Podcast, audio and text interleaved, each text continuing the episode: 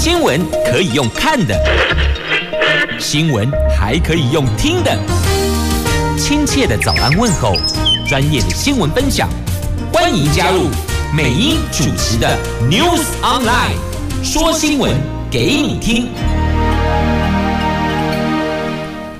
亲爱的朋友，台港后打开后，大家好，欢迎您再度锁定收听 News Online，我是美英，我是谢美英。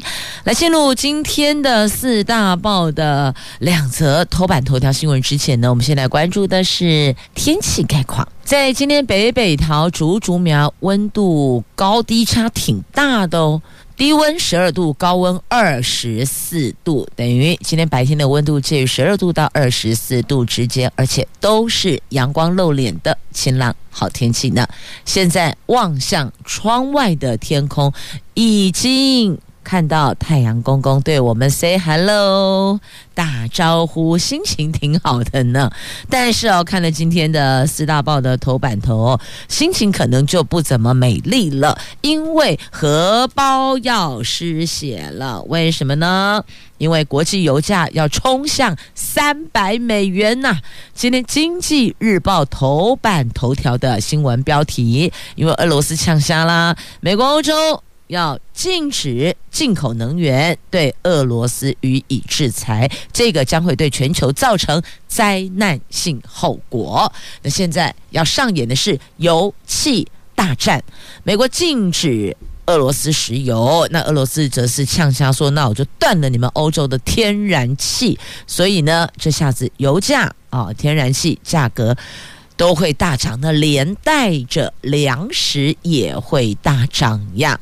那现在乌克兰的总统愿意跟俄罗斯协商克里米亚等三个地区的定位，那么也对北约失望，他们放弃加入。自由时报头版头条新闻，来焦点拉回国内喽。这是台北市长民进党。提名选举的最新民调有三个人选，是一个陈时中，一个陈建仁，一个林佳龙。就发现三个人当中，陈建仁的支持度是最高的。那么他跟蒋万安 one by one。他的差距也是最小的哦，陈建仁。那如果加入民众党的黄珊珊，那多数看好绿营会胜选。好，这个是自由时报头版头条的新闻。好啦，要选举的朋友们都要加油啊！无论呼声多高，都必须要务实，一步一步的加油。爱要加油，做什么事情通通都需要自我加油，加油加油，Go Go Go！来看《自由时报》头版头条的新闻，新台湾国策智库昨天所公布的台北市长选举的最新民调，民进党内被提名的选将包括了前副总统陈建仁、卫福部长陈时中。还有林佳荣，这三个人互比陈建仁的支持度是最高的。那对战国民党可能会推出的是立委蒋万安，蒋万安取得领先。那纳入台北市副市长黄珊珊，形成三方角逐，蒋万安的领先幅度就明显缩小了。所以黄珊珊会打到蒋万安呐。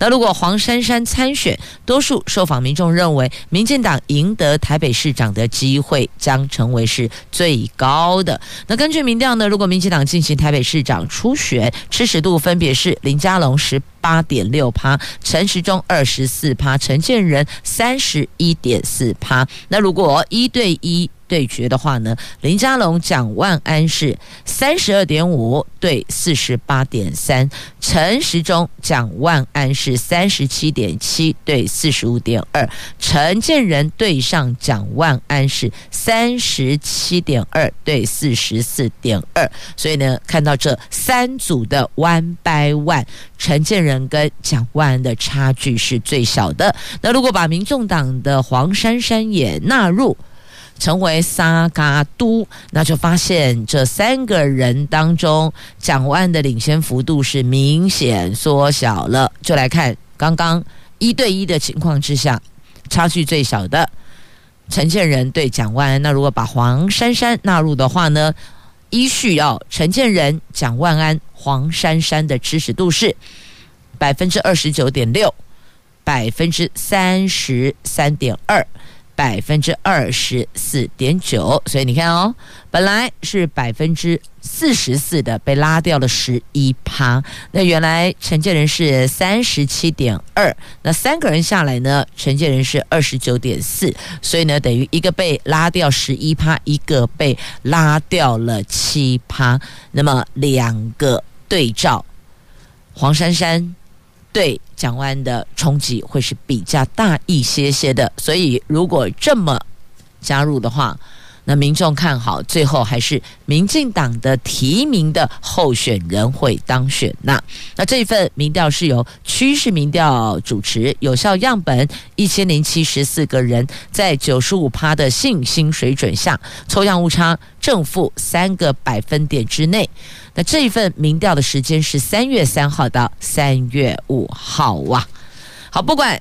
谁要选，不管是蓝的、绿的、黑白花的，投入选举都要加油，都要努力，都要脚踏实地呀！来，继续我们来关注我在今天中时联合头版头条的新闻。那么，《自由时报》在头版版面也有报道，也因为现在乌克兰跟俄罗斯的这个战火。所以接下来大家的荷包会变得更薄了，因为亚，国际油价要继续的往上冲，而且是油气这两个价格都会波动，接下来就是粮食的价格也会异动了。这俄罗斯跟乌克兰两国的战争已经进入第十四天了，等于已经冷了一百啊，两个礼拜了。本来俄罗斯还打算三到五天之内结束就拿下乌克兰，结果没想到不如预期呀。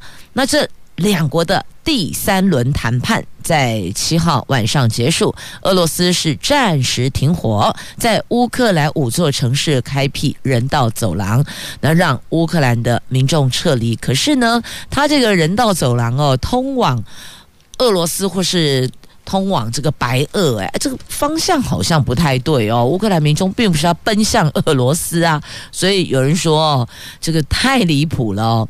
那也有人拒绝要透过人道走廊就离开乌克兰到俄罗斯，奔向俄罗斯的怀抱啊！但有些人也不得不哦，因为停在乌克兰，什么时候炮火又打过来，你实在抓不准呐，心里没个底，始终惊惶忐忑。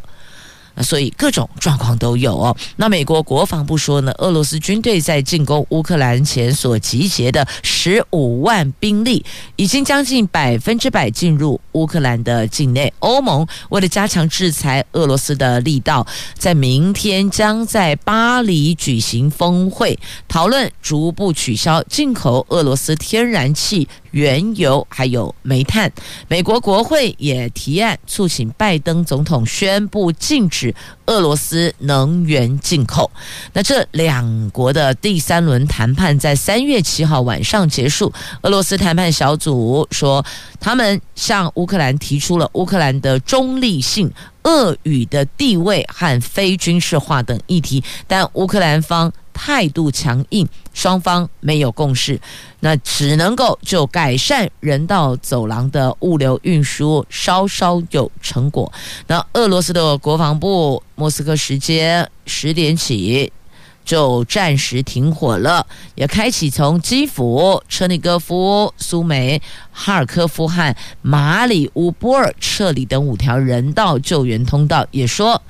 这个入侵到乌克兰到现在等于十四天，已经瘫痪两千四百八十二个乌克兰的军事目标，有两百万人逃难。这个也写下了欧洲最严重的难民危机呀。那现在到底后续如何呢？这个法国、德国、中国领袖视讯，那习近平支持推动和谈，就是我们为后续。和平来，我们继续的来谈判呢，这是习近平支持的。他说，对俄罗斯的相关制裁会对全球的金融、能源、交通、供应链稳定都会造成冲击。那中国方面愿意跟法国、德国还有欧洲方面保持沟通跟协调，共同支持继续推动俄罗斯、乌克兰。和谈就和平的和啊，谈判的谈，那谈出结果，谈出和平。那中国方面也支持推动构建均衡、有效、可持续的欧洲安全框架，跟北约开展平等对话。但是呢，这乌克兰总统哦，他对北约失望哦，放弃加入。本来俄罗斯就不要乌克兰加入啊。好，这在今天的中时头版头条有提到了，欧美将禁止俄国能源进口。那也因为欧美有这样的禁令，难道俄罗斯不会反扑吗？一定会的。所以油气。大战要登场啦！来，美国禁止俄罗斯能源进口，结果美国的股市三大指数都收黑呀。好。就是在今天《经济日报》头版头条五报道呀。那先来看一下跟能源有关，在联合头版头啊，美国总统拜登八号宣布禁止从俄罗斯进口石油、天然气跟煤炭。由于欧洲国家在俄罗斯能源禁令上仍然目前是意见分歧，美国这一次是单方面采取行动，俄罗斯则威胁，如果西方国家对俄罗斯展开全面石油禁运，那么俄罗斯将。切断对欧洲的天然气供应，那乌克兰战争延烧国际市场，导致了油价、粮价、粮食的粮哦，粮价跟众多的原物料价格大涨。那白宫强调还没有决定是否要禁止进口俄罗斯石油，也曾经说过考虑减少进口量。那除了制裁俄罗斯的问题，也要采取行动，避免进一步的抬高了国内的油价。美国政府同时强调，要和欧盟国协调一致的制裁行动啊，就不能够说要打俄罗斯哦，就是你有你的方法，我有的方法，然后各走各的，那力量就不够团结，那也就。杀伤力没有那么的大了，所以呢，也对啦，就大伙儿。协调出一致的制裁行动，那个力道才会比较强。那不过呢，白宫在昨天突然公告总统行程更新，拜登随即举行记者会，宣布俄罗斯石油进口的禁令，制裁俄罗斯无端无理对乌克兰发动战争。那拜登政府是在国会压力之下展开行动的，有四名美国国会两党资深。议员已经提案禁止俄罗斯石油进口，并且同步制裁在俄罗斯乌克兰战争中选择站在俄罗斯方的白俄罗斯啊。那民主党籍的众议院议长说，既支持禁止进口俄罗斯石油的法案。那美国的国务卿布林肯说呢，正在跟。欧洲国家积极讨论禁运俄国石油的部分，那美国已经明确，我就是这么做。那其他国家呢？你们考虑看看吧，就是最好是一致的。所以美国先发制人，它这个部分也算是另外一种超前部署吗？在其他国家还没有共识决之前，他先单方面宣布了美国要这么做呢。那俄罗斯则是警告。好，你们要这样玩，继续玩下去，所有的价格、民生物资通通上涨。第一个，油价一定是往上飙，而且油价有可能会到三百美元，它的原油每一桶会到三百美元。那再来，大宗物资的价格会呈现两位数上扬哦，不是只有一位数，不是只有涨个什么百分之五、百分之八，就算到百分之九，它也是。一位数，但是现在跟你说，那数字会往上飙，飙升两位数字。其实目前就已经有许多的大宗物资的价格出现两位数上扬了。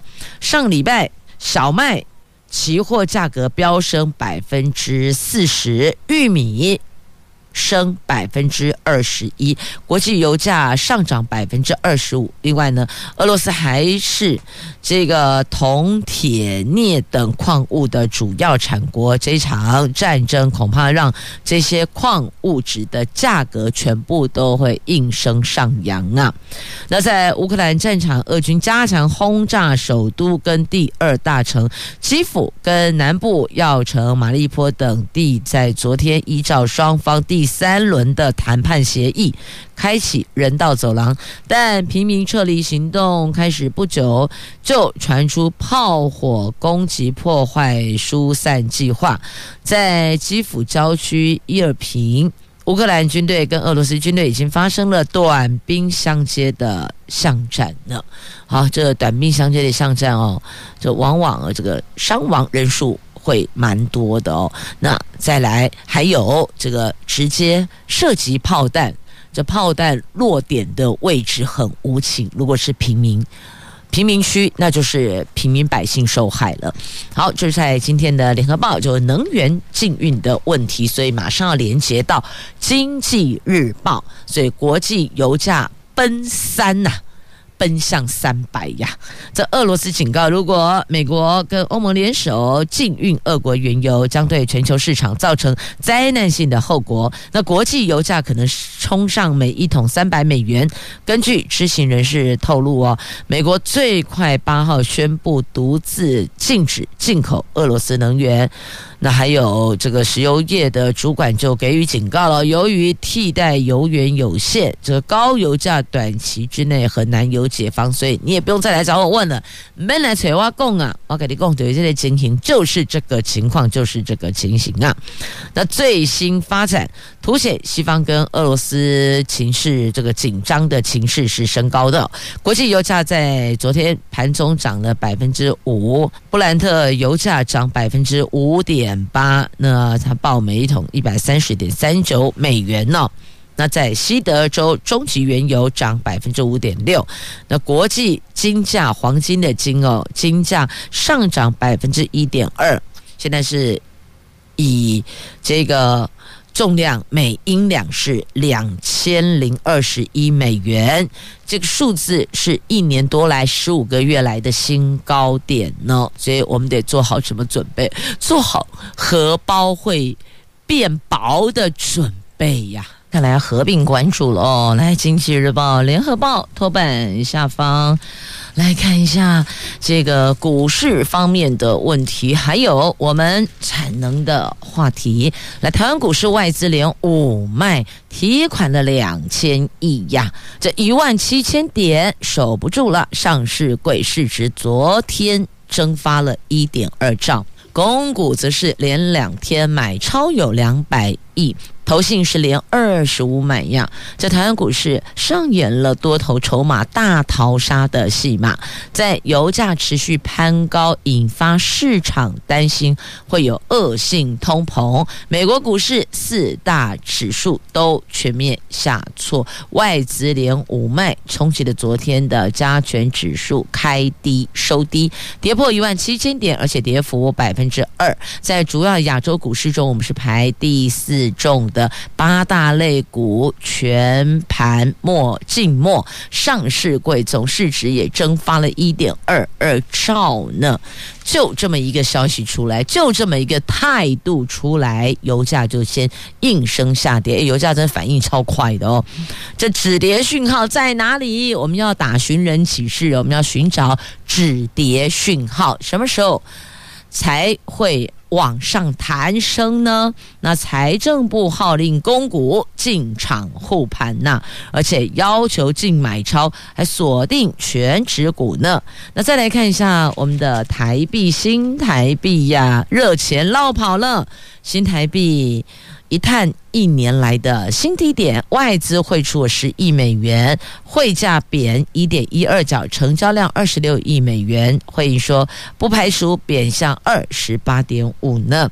这因为那两国战争歹戏拖棚啊，热钱就持续的上演大逃杀的难潮。台北股市真的是杀很大。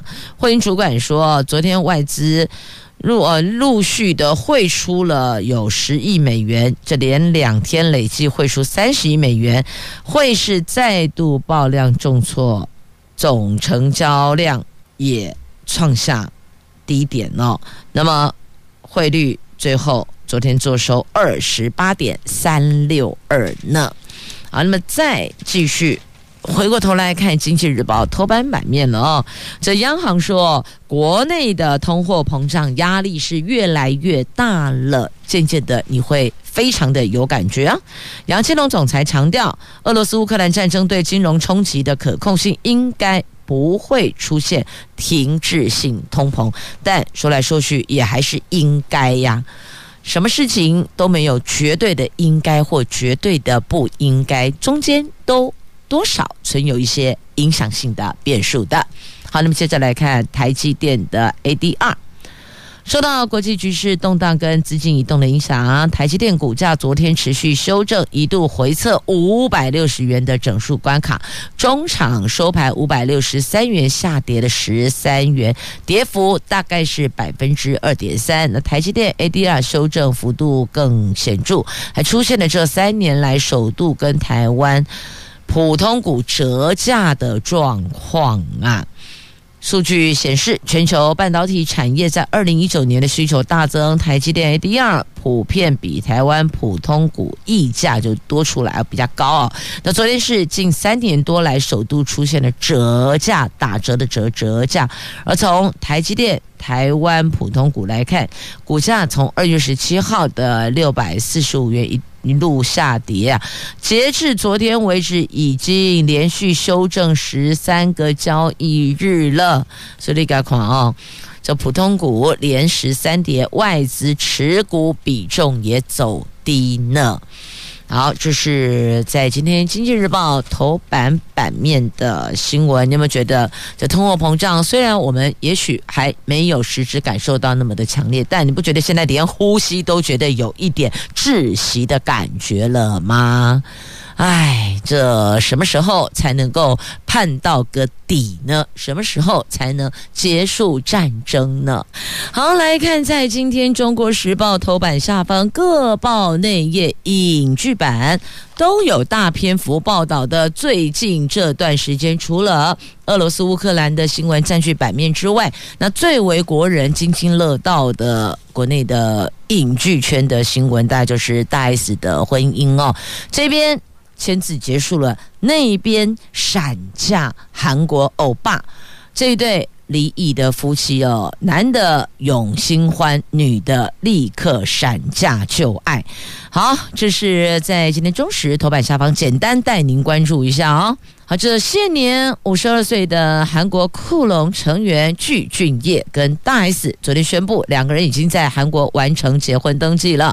具俊曄将在今天漂洋过海来台湾和大 S 相聚，预计两个月之后带大 S 回韩国。大 S 说：“这个欧巴，他说人生无常啊，珍惜当下的幸福。”那这是二十年前的旧爱哟，有人说奇怪嘞啊，为什么我们的电话哦，这个所谓的旧爱打电话，就电话没变，应该这么说了哦。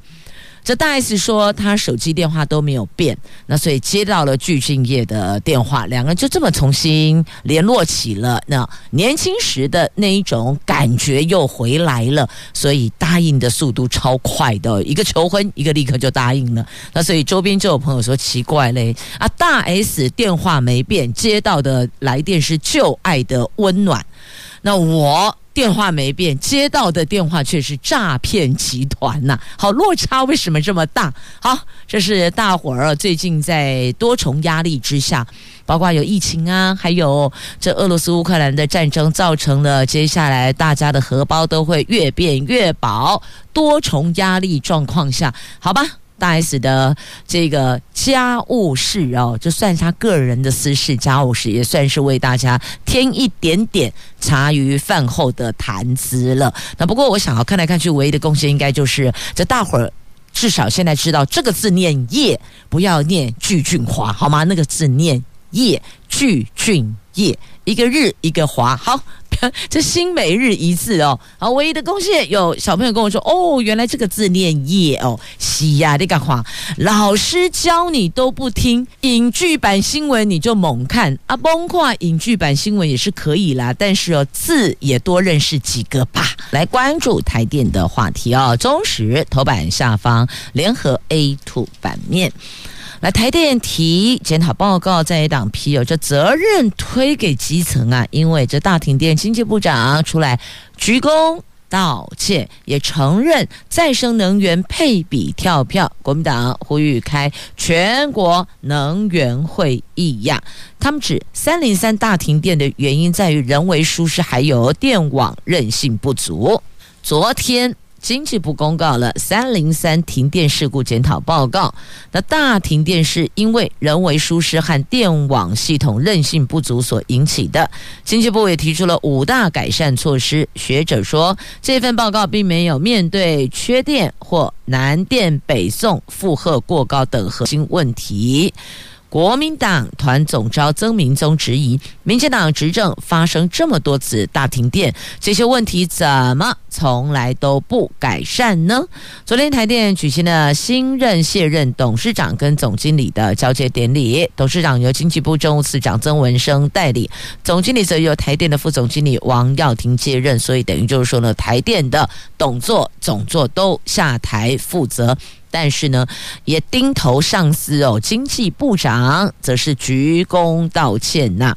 啊，经济部说，后续将依照三零三事故调查检讨报告，由台电公司会诊新达电厂及相关单位的疏失人员，依程序召开人员奖惩会议，启动内部惩处机制。那台电副总经理以下包含总公司的主管处、新达电厂主管及误操作，就是。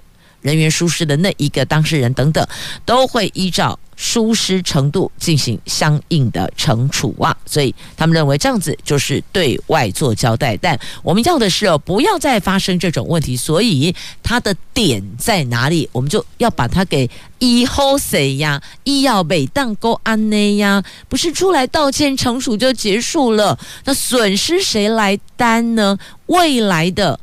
不确定性谁来面对呢？要的应该是这个呀。那中央大学管理讲座教授梁启源认为，台电检讨报告虽然已经看到了电网韧性问题，但还是着重在单一的三零三事件，还有局部改善。他们并不愿意面对缺电事实，还有南电北送负荷过高等核心问题呀。所以等于说呢，有学者电出问题了。那么曾明宗质疑哦，报告虽然提出多项。缺失，却把责任推到台电技术跟设备问题，这个是经济部为了要规避政治责任，把责任都推给台电的基层。实际上呢，民进党的二零二五非核家园政策是不可能诶，正是因为要满足这错误的能源政策，多次降压。搞到电网坏掉，系统出问题，错误能源政策不改，可预期不久之后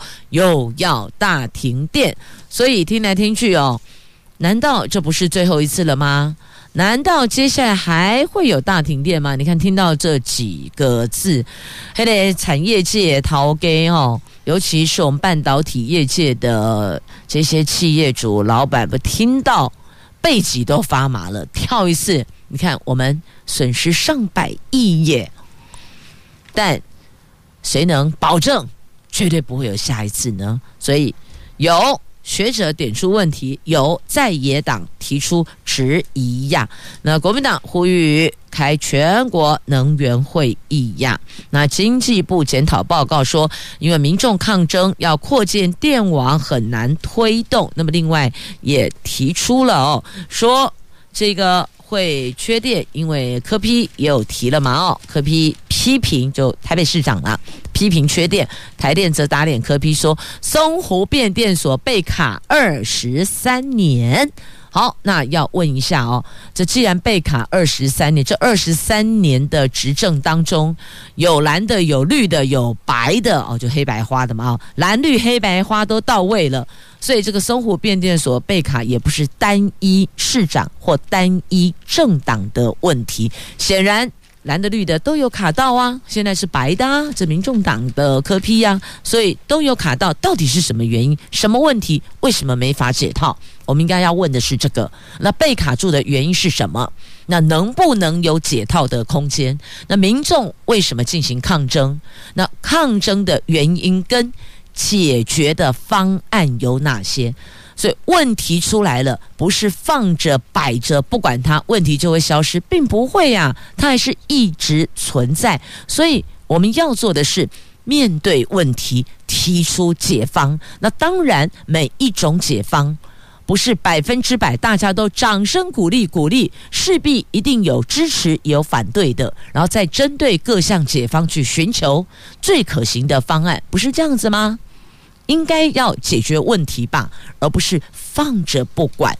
所以，不管是过去的，现在是柯批嘛，哦，白的执政啊，之前啊有蓝的执政，有绿的执政啊，为什么没有解决呢？是忘记了，还是刻意没有看到？如果是刻意没有看到，那就跟装睡的人叫不醒的意思是一样的，那这个问题就无解喽。好，接着我们再来，哎，刚好看到，看到我就先带到好了啊、哦，来提醒。新竹市的朋友们，现在新竹市有一种执法叫做声音照相执法，去年开罚六十二件哦，要提醒您当心啊！新竹市去年四月到十二月启用了移动式跟固定式的声音照相科技执法，拍摄了汽机车有六千多辆次。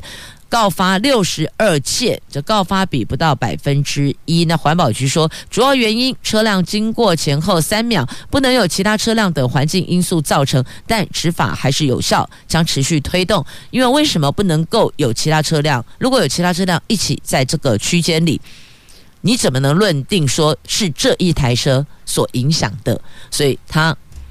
有抓了六千六百多辆，但是开罚六十二件，不到百分之一的原因在这里哦，千万不能够冤枉别人。那当然，如果是这辆车造成的噪音，也不能够放掉它。所以就是警警方办案常常说的那四个字：勿忘勿纵嘛。好，再来红线、黄线。白线停车，白线是 OK 的，黄线是临停哦。那么红线是不能停。那有民众就说了，下雨天呢，落雨天呢，突然大雨打下，那我只好把车停在路边。我只是穿雨衣呀、啊，天公伯呀，弯 on 哦，我唔是。家庭 A 家，我是下来穿雨衣，因为沿线全部都是红线。你可能会说啊，那你为什么要停在红线穿雨？你不会去找红线，你不会去找白线吗？懂？但骑士说，等我找到，我就变落汤鸡了。我当然是突然倾盆大雨，就赶快靠边停，不影响交通的情况之下，我赶快穿雨衣，动作快一点。结果这样子。被别人拍照举发开单，你说这有没有讨论的空间呢？我想被开单的骑士应该心里真的是闷到爆了哦。那告诉你，四月三十号起，不是这个月哦，四月三十号起，红黄线临停，不受理检举啦。这为了避免检举魔人疯狂检举，立法院去年十二月三号三读，十二月三读通过了。道路交通管理处罚条例第七条之一的修正案，以正面表列方式明定民众可以检举的四十六项违规项目，但行政院迟迟没有公布施行日期，就遭到。人家说，一看行政院新政怠惰。那交通部昨天说了，因为涉及子法修正等事宜，新制将在四月三十号实行，而且不会往后延了。那交通部说，我们不是故意要拖啦，是因为这个牵涉到子法修正，所以还没有对外公布哦。所以在这里也要特别向大家做说明：从四月三十号开始，红黄线临停，警方不受理。民众检举喽，那因为这个其实算是比较轻微的，但是轻微的这个违规事件哦，但是你知道那个警察杯杯要处理的那个 SOP 流程有多少吗？所以那重点哦，那当然你会说啊，违规本来这是警方的该做的业务工作，是那他该做，但重点来了，有些可能这个检举的密集度，同一个时间啊。这个时间内，然后检举的次数很多很密集，那被检举者也会提申诉，所以你知道这个整趟流程走下来超级疲劳的。那当然，我们要预行所有的用路朋友们，如果会影响到他人交通动线，也就是会让后方来车塞车的，可能也会造成安全上疑虑的。就真的不建议，也不宜，也不妥了。好，这在今天的《自由时报》头版下方的新闻，您一定想要仔仔细细的再看个清楚。好了，你就自行翻阅，亦或者哦，你可以做的就是 Google。哦，就是 Google 关键字也是可以的。来，继续我们来关注哦，在今天《自由时报》头版版面哦，有就史上最畅旺的二月出口三百七十四点五亿美元。这财政部昨天公布了二月份的出口创历年同月的最高，年增百分之三十四点八，是连续二十个月成长，是史上四。成长周期，那财政部统计处说，二月出口远远优于预期，预料三月出口大概四百一十二亿到四百三十亿美元，有机会会再写下历史的新高的。那接下来再关注在今天的中时。A2 版面来看一下这个教招行军哦，这教招行行军是绝对必要的。台积电员工可以缓招。那对于延长役期，国防部长证实已经在研议当中了。由于两岸军事情势严峻，加上了俄罗斯乌克兰战争影响，恢复征兵制声浪不断呐。不过国防部的官员说，募兵制度没有改变，但四个月军事训练役期是否延长，军方会讨论。的那国防部长邱国正昨天也证实了这个议题现在很热门，国防部早有一个编组在做研议。另外，昨天是新制教招的第四天，国防部也说明新制教招有包括台积电员工等六类人员可以申请缓招啊。那因为。现在台澎防卫作战有个特点，处处都是战场。这句话是要实际训练的，并不是流于口号。而陆军两六旅两动六旅作战责任区就在这个地方，熟悉环境绝对是必要的。以后我们都会采取这个方法来做呀，就是全副武装行军五公里。这新式教招要求。所有的教召员都必须要这么做用。那另外呢，针对一份民调显示，有八成的受访民众赞成四个月的军事训练役延长一期。那对此，部长说，这个议题现在很热门，有编组研议，尤其当前环境会更形成这种议题会做参考的，包括了女性是不是加入征兵等等，这个都可以来研讨啊。好，那有十这个有六类人员呢，在十四天新制教招是可以申请缓招的，包括台积电员工，台积电员工属第二类，现任国防工业的专门技术员工啊。好，就是跟教招一起有关的，有当兵的兵役的一起有关系的呢，在这里呢特别拉出来，让役男心里有个底。因为国防部现在正在研议了，什么时候会拍板定案，目前还不知道哦。好，那为什么要这么做呢？就是因为现在你看，俄罗斯跟乌克兰怕嘎呢呀，其他国家也会。有一些警觉性嘛？那现在呢？国际佣兵团抵达乌克兰作战了，而且传回捷报，集成了俄罗斯的巡逻舰呢。这乌克兰抵抗俄罗斯入侵，再传回捷报，军方公布了影片，显示敖德萨港守军以多管火箭炮击中了俄罗斯的黑海舰队毕可夫号匿踪巡逻舰，还在。哈尔科夫近郊击毙了俄军第四十一军团少将参谋长，成为同一个军团一个礼拜之内折损的第二名将领。乌克兰政府说，已经有五十二国，大概两万人自愿到乌克兰作战。那八号公布了首批抵达人员的合照，表示他们正在战斗区域呀。所以，这国际佣兵团已经到了到乌克兰加入这一次的作战哦。好，这是自由时报头版版面的图文。那接下来再来关注的这一个内容跟国中小有关系，先从国中小看起，待会儿再来看高中哦。好，来看。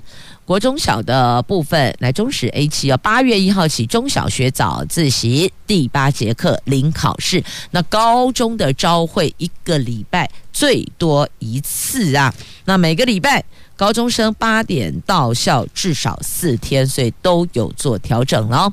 在教育部宣布的八月一号起，全国的公立私立高中职第一节课前全校集合活动，譬如说朝会。每个礼拜最多只能有一天，那当周的其他日数的早自习则由学生自主运用。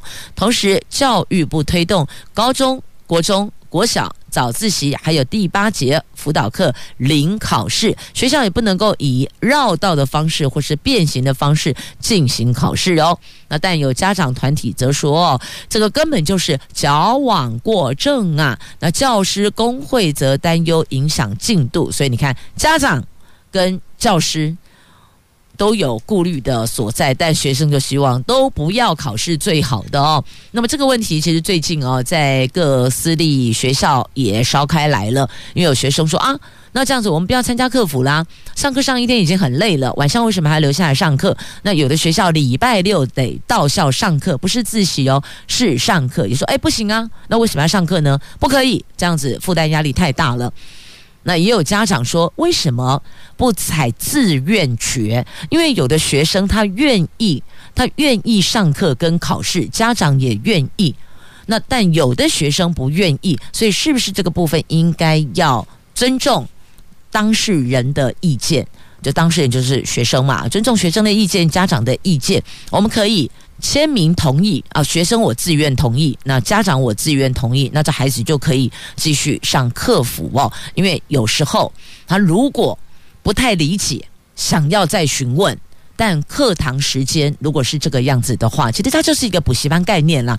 简单这么说吧，如果学校禁止学校这么做，只是家长他要安排学生下课之后，孩子下课之后要转往哪一个补习班，所以并不是会。结束这样的现象，要不然你你就像习近平一样嘛，宣布所有补习班都不准开业、不准营业，大家不准补习嘛。那不然的话，其实只是换个方式啊。这有学生私下跟美英说，那还是。要请老师来解惑，那要么我要请家教吗？家教太贵了，请不起。那我在学校就直接上课。那现在如果学校不能上课，我只是转进民间的补习班，那变成我还要从学校走到补习班去，或是要再转乘交通工具去补习班。所以孩子们也觉得有些困扰。所以我想一想哦，是不是应该采民主的方式询问意见？